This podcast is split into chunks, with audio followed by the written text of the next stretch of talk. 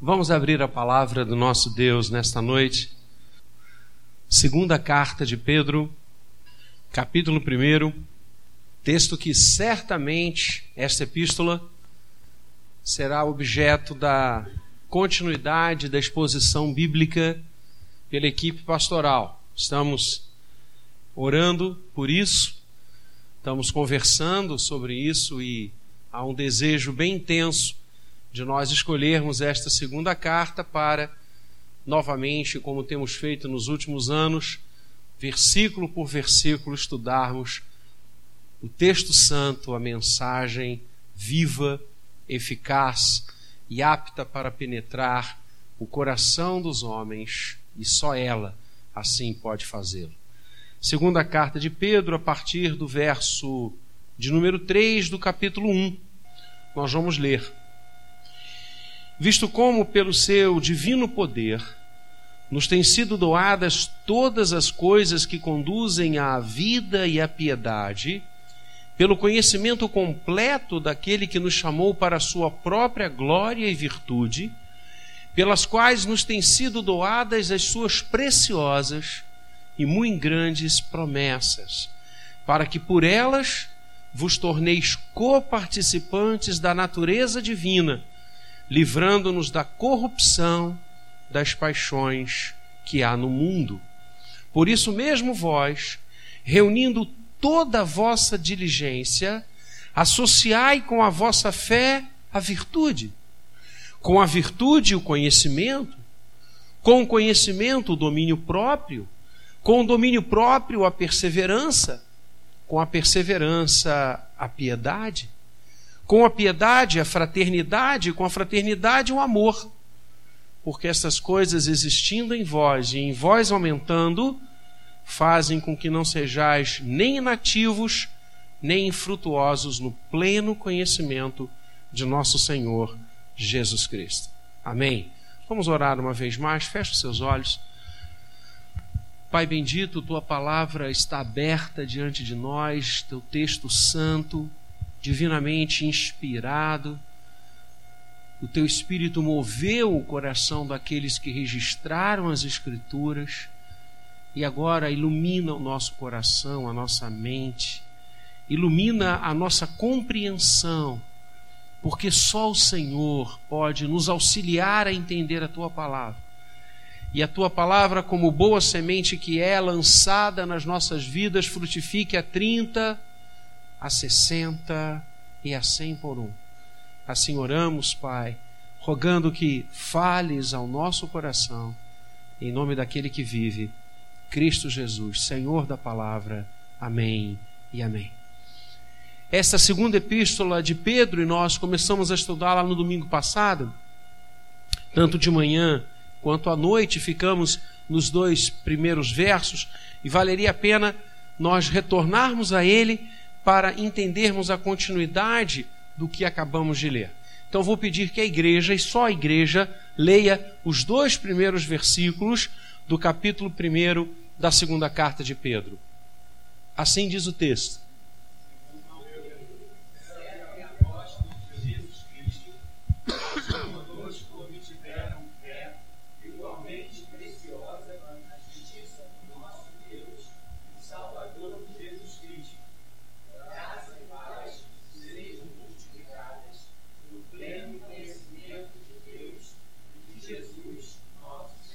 Amém? Eu pedi que a igreja lesse porque no verso 2, Pedro diz que graça e paz, ele desejava que graça, a graça e a paz, nós falamos sobre isso no domingo passado, que é a saudação neotestamentária, que a graça e a paz fossem multiplicadas na vida daqueles irmãos para os quais ele estava escrevendo, e na nossa vida agora também desejamos isso, no pleno conhecimento de Deus e de Jesus. A atenção, o foco, a ênfase que Pedro está dando neste início de carta é acerca do conhecimento de Deus.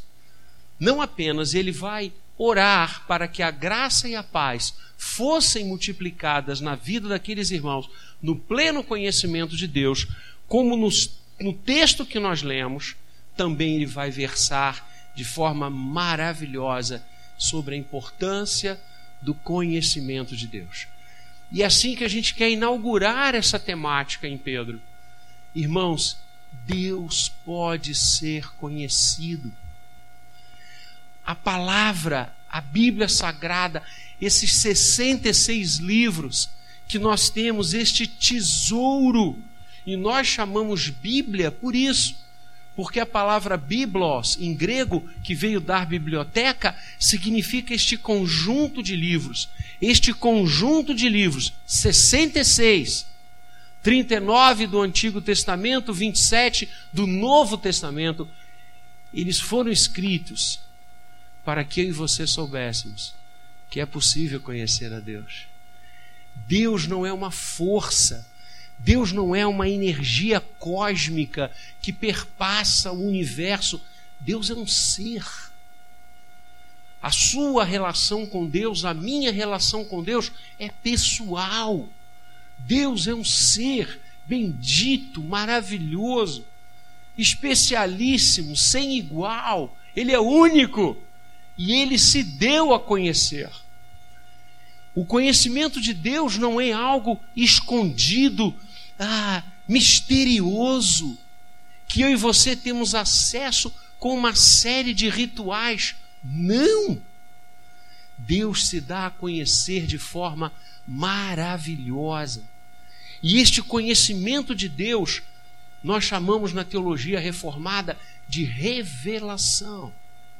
Revelação é a comunicação que Deus faz de si mesmo ao homem. É possível conhecer a Deus, é necessário conhecer a Deus, é imperioso conhecer a Deus. O profeta Oséias, eu citava no domingo passado à noite, o profeta Oséias dizia: Conheçamos e prossigamos em conhecer ao Senhor. João registra no capítulo 17, na oração sacerdotal, João 17, 3, quando o Senhor Jesus diz: E a vida eterna é esta, que te conheçam a ti, o único Deus vivo e verdadeiro, e a Jesus Cristo, a quem enviaste. Então, a vida eterna não apenas é possível, como ela é necessária à salvação. E a vida eterna é esta: que te conheçam a ti. Como Deus se dá a conhecer a nós? Como Deus se revela a nós? Existem três é, dimensões da revelação de Deus, três faces da revelação de Deus. A primeira é aquela que nós chamamos de revelação natural. E o que é a revelação natural? É a que Deus faz de si mesmo na natureza, nas obras que foram criadas. O salmista diz: os céus proclamam a glória de Deus, e o firmamento anuncia as obras das suas mãos. Aquilo que foi criado fala da grandeza de Deus. A criação revela a beleza do Senhor, a presença do Senhor, a sua sabedoria. Tudo foi feito por Ele e sem Ele nada do que foi feito se fez. O apóstolo Paulo, escrevendo aos Romanos, capítulo 1, vai nos dizer que as obras criadas, as obras da criação, os grandes feitos de Deus, falam do seu poder, da sua majestade. E de fato, irmãos, quando nós olhamos o mundo que nos rodeia, a beleza dos mares, das plantas, dos animais, das estrelas à noite, quando nós vemos tudo que foi feito pelo nosso Deus, como ele se revela nisso. A revelação natural, aquela que Deus faz de si mesmo nas obras que foram criadas. Mas quando o homem pecou, a partir de Gênesis 3, a queda do homem, a comunhão com o Senhor se rompeu. E homem e Deus, criatura e criador, se divorciaram por vontade do homem por opção livre do homem. Então, a criação que falava da glória e da presença e da grandeza de Deus tornou-se ineficaz para comunicar ao coração do homem a vontade do Senhor. Então Deus alcança e realiza a segunda ou uma segunda matiz da sua revelação, que é a chamada revelação especial, ou também revelação escriturística, aquela que Deus faz de si mesmo nas páginas das Escrituras, no conteúdo das Escrituras. Revelação especial, porque agora o homem divorciado precisa ser alcançado. Antes de Gênesis 3, Deus falava com o homem na viração do dia. Agora o homem tendo se afastado, tendo deixado Gan Shekinah, o jardim da glória, o Éden, Deus alcança este homem através da sua revelação. E a palavra é pródiga em versículos que nos falam esta grandeza. Paulo, escrevendo a Timóteo, diz que toda escritura, e essa é a nossa fé, por isso, só a escritura da reforma. Toda escritura inspirada por Deus. Foi inspirada por Deus. E ela é útil para o ensino, para a repreensão, para a educação, para a formação do coração do homem na presença de Deus. Esse versículo é lindo, vejam, toda escritura. No grego, Paulo usa a palavra panti, que significa totalidade. Nós não cremos que algumas partes da Bíblia são palavra de Deus. Nós cremos que toda a Escritura, toda a Bíblia, do Gênesis ao Apocalipse, é a palavra de Deus. Toda. E ele usa quando na nossa Bíblia temos a tradução é, toda a Escritura é inspirada. No português usamos esse verbo inspirar. No grego é o verbo theopnestos, que significa soprada. O que Paulo está dizendo é que as escrituras, toda a escritura foi soprada por Deus. É um ato de fora para dentro. Não foi o homem que sonhou com as escrituras, não foram os autores bíblicos que a compuseram. Eles foram usados por Deus. O Espírito Santo soprou no coração deles o que eles teriam que registrar. Por isso os céus e a terra passarão, mas a minha palavra, diz o Senhor, não passará. E Pedro, nessa epístola que a gente começa a estudar, aliás, começamos no domingo passado, Pedro vai dizer no capítulo 2: nenhuma profecia, e a palavra profecia traduzida aí assim, significa mensagem lá no grego. O que Pedro está dizendo, nenhuma mensagem nenhuma parte das Escrituras, nenhuma mensagem de Deus na Bíblia foi composta, foi produzida por elucidação humana. Mas diz Pedro: homens santos, movidos pelo Espírito Santo, falaram e registraram a revelação natural. Então, revelação natural, aquela que Deus faz de si na natureza, revelação especial ou escriturística, aquela que Deus faz de si nas Escrituras, e as Escrituras agora vão nos dizer a vontade de Deus. O que Deus gosta, o que Deus quer. Não há como conhecer a Deus fora das Escrituras. Não há como conhecer a vontade do Senhor fora da Bíblia. Essa é a nossa fé. Essa é a nossa compreensão, a compreensão do século XVI, da Reforma Só a Escritura. É ela, a revelação de Deus, que vai nos dizer, mostrar, lançar luz, lâmpada para os meus pés e luz para os meus caminhos é a tua palavra.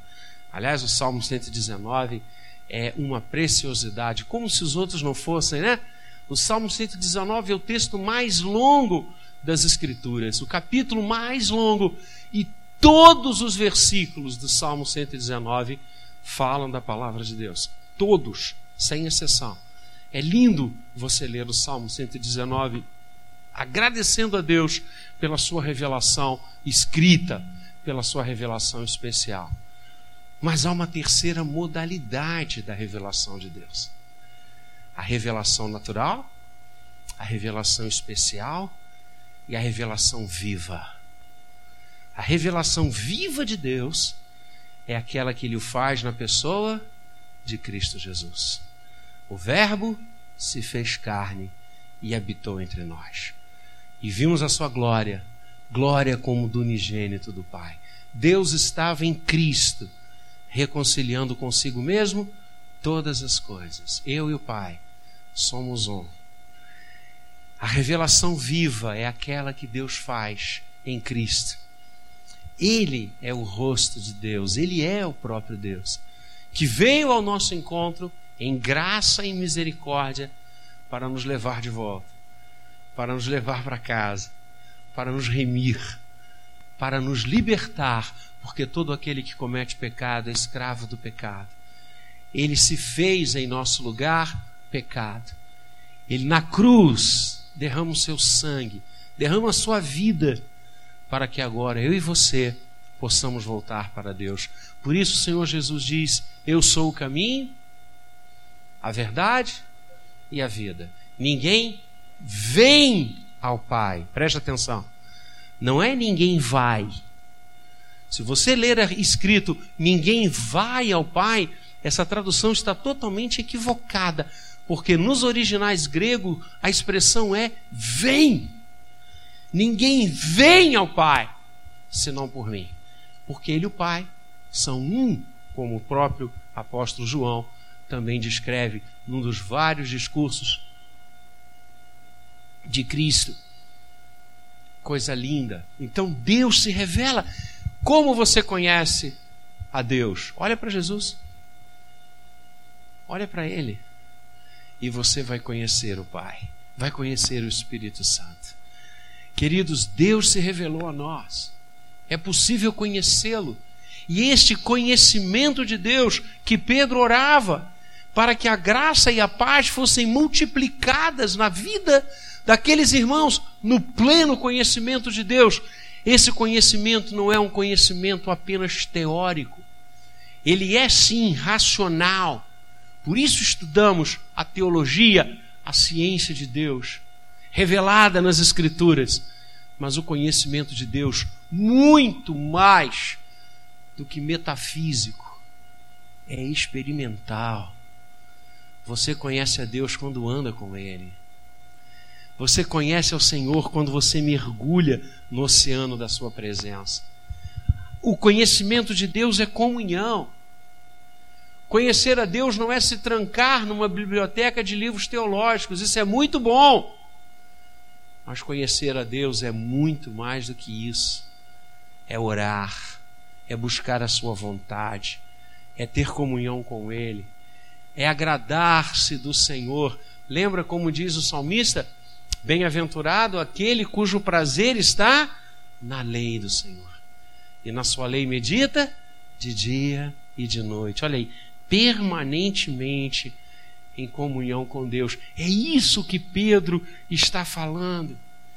E Pedro está dizendo, vai para o verso 3 agora comigo, olha que lindo. O poder de Deus através do poder do Senhor, Pedro está dizendo, pelo seu divino poder. Lá no grego significa poder que vem de Deus. Através do seu divino poder, nos têm sido doadas todas as coisas. Conhecer a Deus é andar com Ele. E nessa comunhão, nesse dia a dia, nessa troca, o poder do Senhor nos conduz, nos doa, nos acrescenta, nos provê todas as coisas. Tudo que você precisa, tudo que eu necessito, a graça do Senhor, no conhecimento dEle, dia a dia, o divino poder de Deus nos doa, olha aí, nos tem sido doadas todas as coisas que conduzem à vida e à piedade. Primeiro, o poder de Deus nos conduz a todas as coisas que geram vida. Há muita gente que acha que viver com Deus e conhecê-lo é experimentar uma gama de coisas, situações, passes mágicos, visões apocalípticas, revelações sobrenaturais. Amados, sabe o que, que o conhecimento de Deus gera, primeiramente em nós? Vida. Lembram do que o Senhor Jesus diz? Eu vim para que tenham vida e a tenham em abundância. E é interessante a expressão que João narra a fala do Senhor. Porque havia uma palavra grega para vida, vida orgânica, esta vida que começa, início, meio e fim, é bios em grego, que veio dar biologia na nossa língua. Jesus não diz, eu vim para que vocês tenham bios. Ele fala uma outra palavra. O grego tinha, e eu acho, acho não, eu tenho certeza que a graça de Deus escolheu muito bem a língua grega para registrar no Novo Testamento. Porque há palavras nesta língua que nós não temos em outras. A palavra grega zoe significa não a vida orgânica, a vida que você conta em horas, em minutos, em anos. Esta vida que perece, que passa, como todo organismo vivo, que nasce, cresce, se reproduz e morre. Essa é bios. Mas existe a vida zoe. E quando os gregos falavam zoe, eles estavam falando da vida na sua plenitude. Aquela que gera alegria, felicidade, esperança, contentamento, aquela que faz você sair de casa de manhã sorrindo, assoviando uma música linda que você conhece, aquela vida que faz você ficar na frente do vidro da maternidade, vendo seu filho, a sua filha que chegou ali, e aquela coisinha linda chorando vermelhinha, e você olha e diz: Eu vivo aquela vida que faz você dormir pensando em tudo que você vai realizar, nos seus sonhos, nos seus projetos, a vida na sua dinâmica. Essa era a palavra que os gregos definiam. Tudo isso, esse sentimento, como Zoe. Adivinha qual foi a expressão que Jesus usou? Dizer: Eu vim para que tenham vida, eu vim para que tenham Zoe.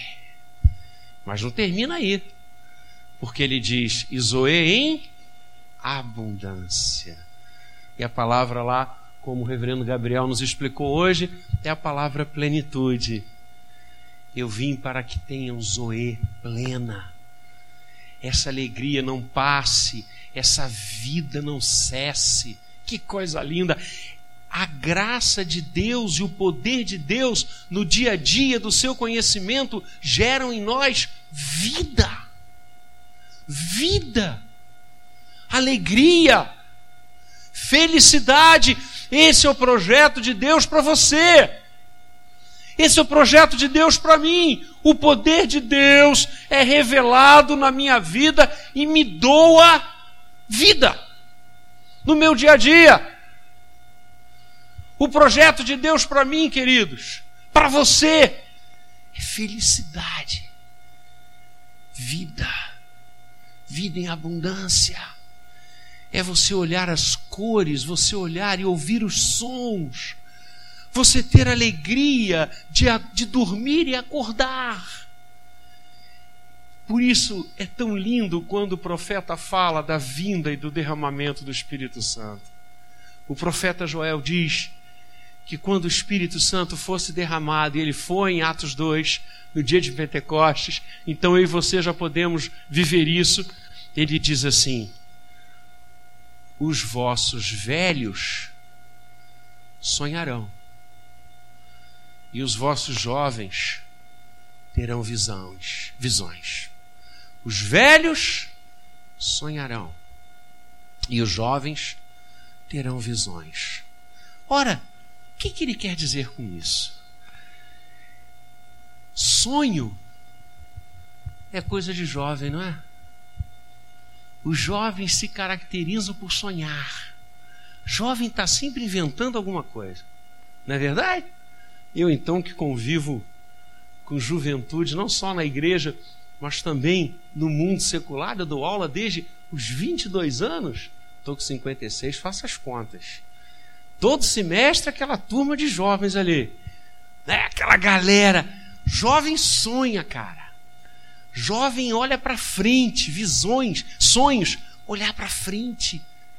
Aquele barulho gostoso. Amanhã começam os calouros lá na faculdade. É um barato. É um barato, aquela galera. Já começou lá, Cris?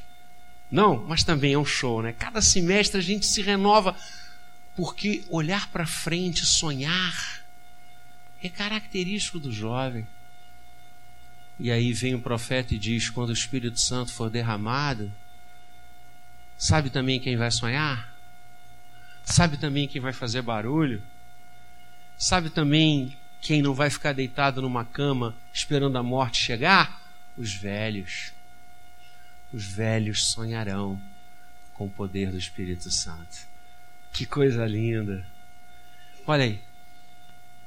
O divino poder de Deus nos doam, nos doa todas as coisas que conduzem à vida. O Espírito Santo enche até os velhos de vontade de viver. E as visões, a visão é aquela coisa lógica, concreta, de quem já viveu, as experiências, já versado na vida. O profeta diz: o Espírito Santo fará com que os jovens sejam assim também. Ou seja, todo mundo junto nessa aventura maravilhosa que é viver. Mas viver bafejado pelo poder de Deus. Poder de Deus que gera a vida, que nos doa tudo que é necessário para viver. Mas não apenas gera coisas que nos conduzem à vida, mas que nos conduzem também o quê? Qual é a palavra que está ali? Piedade. Nos conduzem à vida e à piedade. E aí a gente vai ter que entender um pouquinho da influência do latim no português, né? O português é neto do latim. A palavra pio, que veio dar piedade na nossa língua, é o verbo crer. O latim tem dois, duas formas para crer: credo e pio. Pio é a existência do credo. Credo é uma formulação, uma intenção, uma certeza. Credo, daí io credo, que veio dar os credos, né? Conhecidos da cristandade. E a piedade, ou pio, significa a existencialização do credo. O, o, o credo na prática, a, a, o dia a dia da fé. Então, eu creio é uma formulação teórica que envolve teu coração e a tua vida. E você vive agora essa fé, você pratica esta fé, é a piedade. Por isso, muito bem traduzido em português essa expressão. Então, o que que Pedro está dizendo, gente? É que o poder de Deus na comunhão com Ele do dia a dia, o poder de Deus nos conduz e derrama sobre nós, nos doa tudo que a gente precisa para viver e para crer. Para viver e para praticar na vida a nossa fé. E quando Pedro fala em praticar a nossa fé, e a partir daqui você leu comigo uma porção de coisa que ele, que ele vai dizer aqui para frente, lindas, todas elas. Quando ele fala em praticar a fé, ele está falando em testemunho. O poder de Deus nos conduz a um testemunho verdadeiro nesse mundo, a piedade. Como nós temos vivido, gente? Como nós temos vivido a nossa fé? Quais são os frutos que a nossa fé está gerando na vida dos outros? na vida do nosso trabalho, na vida onde moramos? O que, que a gente tem feito? Que, que tipo de testemunho nós temos dado da nossa fé? Isso é a piedade. é a fé em prática. É praticar dia a dia, momento a momento, aquilo que a gente crê. Como nós temos feito isso no nosso dia a dia, nas nossas relações? Nós temos levado pessoas a Cristo, nós temos levado pessoas à vida, Zoe, a vida de Deus, através dos nossos gestos, das nossas palavras, do nosso comportamento. Ou nós temos gerado afastamento de Deus em relação às pessoas, decepções, tristezas, escândalos. Quantos escândalos nós ouvimos, quantas coisas feias nós escutamos, quanta gente usando a fé, quanta gente usando a igreja Quantas, quantas, quantas pessoas usando as pessoas. Nossa, entristece o nosso coração. Por isso, Pedro vai dizer: olha, o poder de Deus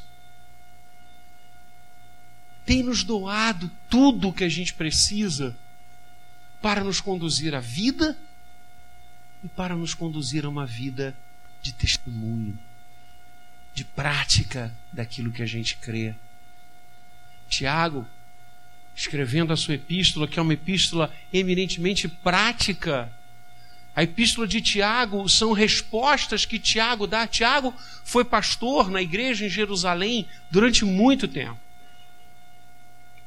A gente brinca diz que Tiago foi pastor da igreja presbiteriana de Jerusalém muito tempo. Presidente do primeiro presbitério, Atos 15 presbitério reunido.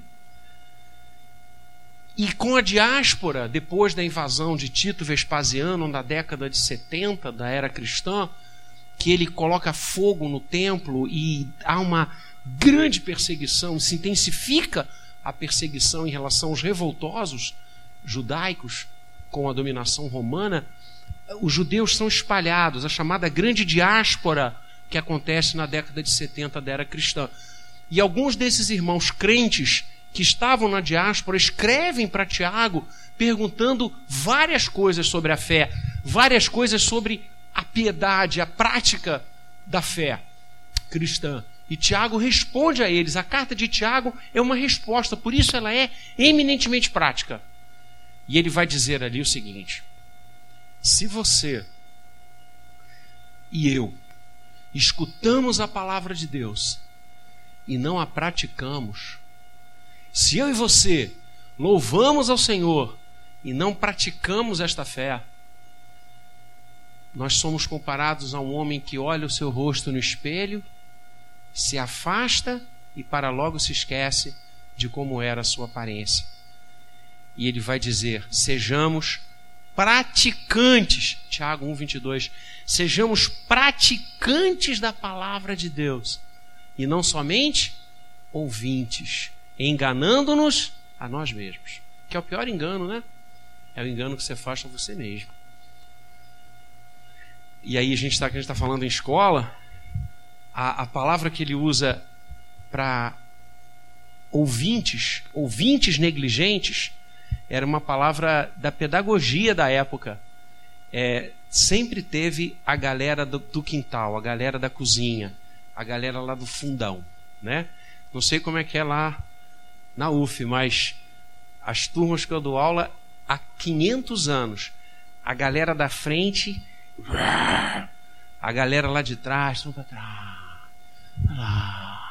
Né? Às vezes, quando eu estava aula com giz, antigamente tinha giz, uma coisa chamada giz, a gente escrevia no quadro, né? Isso é objeto de museu hoje, né? Eu pegava assim o giz, cara, quebrava e vum, jogava lá atrás que ninguém queria nada com a hora do Brasil. É assim lá não, né? Lá todo mundo, né? até é. Pois bem, essa palavra que a gente usa, a turma da cozinha, a turma não quer nada, tinha uma expressão também pedagógica na época, e Tiago usa essa expressão técnica para se referir a essas pessoas que ouvem a palavra e não praticam. Olha só. A prática da palavra é piedade. Preste atenção no que você está fazendo. Preste atenção nas coisas que você está falando.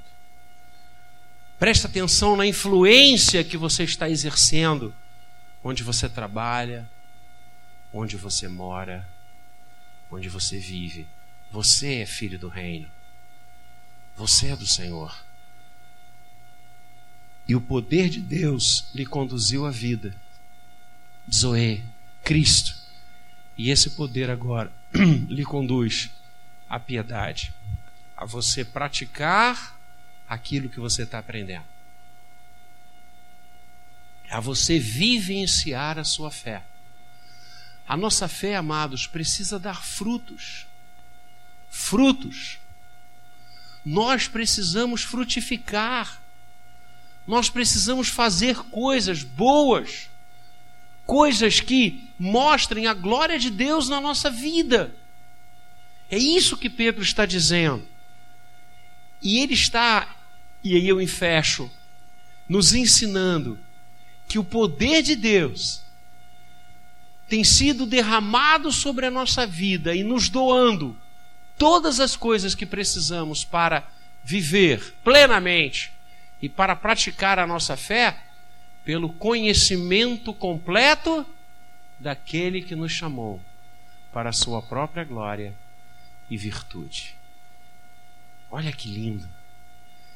Eu vivo plenamente e pratico a minha fé quando eu mergulho no conhecimento completo daquele que nos chamou para a sua própria glória e virtude. Conhecimento de Deus. Deus se revela na natureza, Deus se revela nas Escrituras, Deus se revela em Cristo. Em comunhão com Ele, vivendo com Ele, eu sou levado, conduzido em tudo que eu preciso para chegar lá, para a vida plena, Zoe, e para a prática da minha fé, a piedade, no dia a dia, com a minha família, com os meus colegas, com as pessoas que estão abaixo e sobre mim. Eu vivo a minha fé no pleno conhecimento daquele que nos chamou para a sua própria glória. Louvado e bendito seja o nome do Senhor. E que nós, cada vez mais, estejamos imersos, mergulhados no desejo de conhecer a Deus, de crescer nesse conhecimento, para viver Zoe plenamente, com alegria, com vibração, tendo sonhos e visões, tendo visão de alcance e sonhando lindamente, porque a vida é dom dele. E quanto mais nós vivemos com Deus, mais vida nós teremos. Que Ele nos abençoe. Amém.